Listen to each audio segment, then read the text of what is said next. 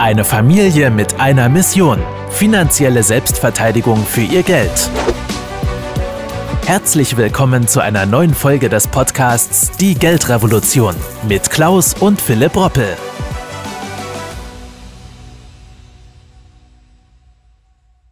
Mal angenommen, es hätte Ihnen letztes Jahr um diese Zeit jemand gesagt, dass ein Jahr später mitten in Europa ein wirklich furchtbarer Krieg tobt und dass die Inflation regelrecht durch die Decke geht, dann hätten Sie mit Sicherheit darauf gewettet, dass der Goldpreis aktuell ein neues Allzeithoch erreicht hätte. Doch mit Blick auf die aktuellen Zahlen wird schnell deutlich, dass dem leider eben nicht so ist.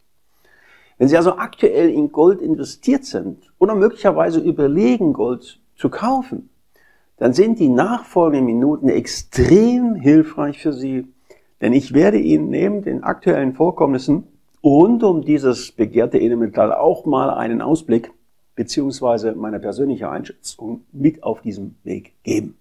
Also aufgepasst.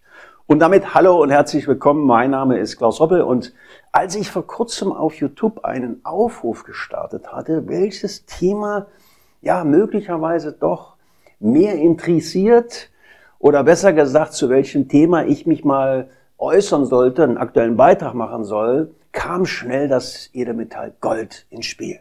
Dementsprechend werde ich darauf jetzt einmal detaillierter eingehen wollen. Gehen wir in diesem Zusammenhang zunächst mal ins erste Quartal dieses Jahres zurück.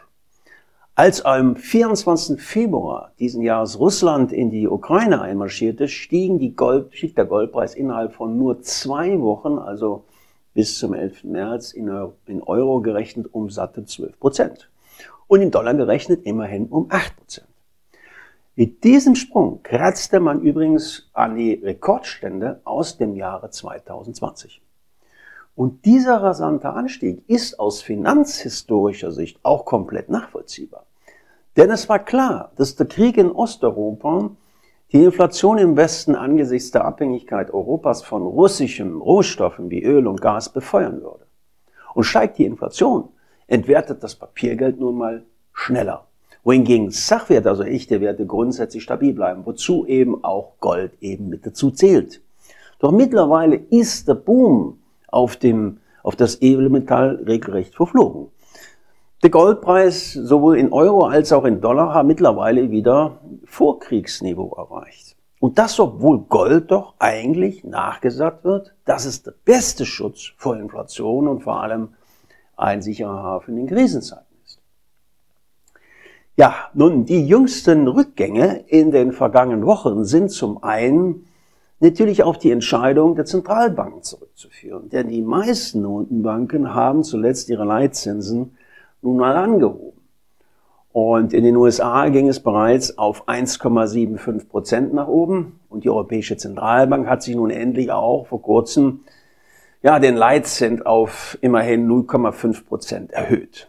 Spannend ist das Ganze deswegen, weil es inzwischen Zinsen und Goldpreis einen wirklichen Zusammenhang gibt. Denn das Geld entwertet ja immer nur dann, wenn die realen Zinsen für Sparer im negativen Bereich liegen. Und das ist in Deutschland und eben gerade jetzt der Fall, denn die 0,5 Prozent Leitzins stehen aktuell rund 7,6 Prozent und zukünftig wahrscheinlich noch mehr Prozent Inflation gegenüber. Das ergibt dann einen negativen Realzins von aktuell zurzeit roundabout 7,1 Prozent.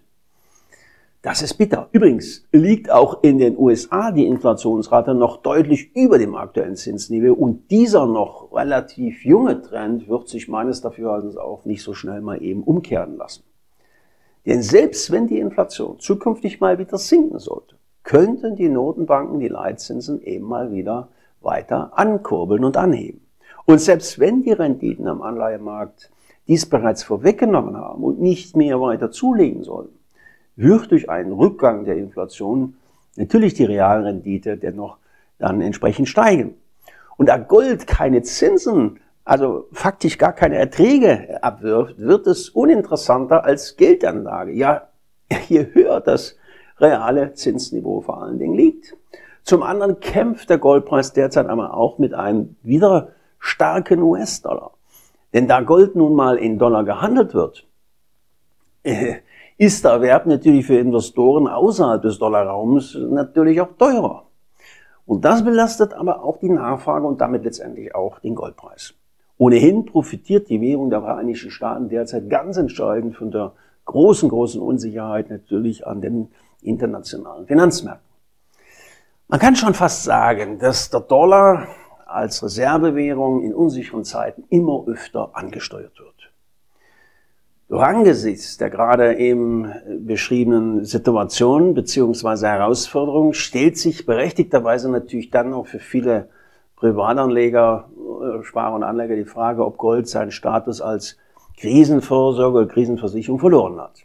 Dafür werde ich gerne mal die späteren 70er und früheren 80er Jahre als Vergleichszeitraum hier mal mit heranziehen wollen.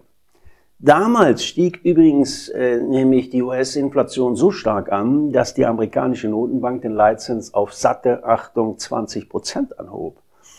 Und die dadurch ausgelöste Rezession führte seinerzeit zur höchsten Arbeitslosigkeit überhaupt in der USA seit der großen Depression und damit war die Inflation erst einmal vorbei. Der Goldpreis konnte sich aber in dieser Dekade in der Spitze trotzdem mehr als verzehnfachen. Zwar sollte man mit solchen Analogien zwischen früher und heute natürlich immer vorsichtig sein, weiß ich, denn die Goldpreisrallye damals gab es natürlich auch nur deswegen, weil Anfang der 70er Jahre die Goldpreisbindung des Dollars natürlich aufgehoben wurde.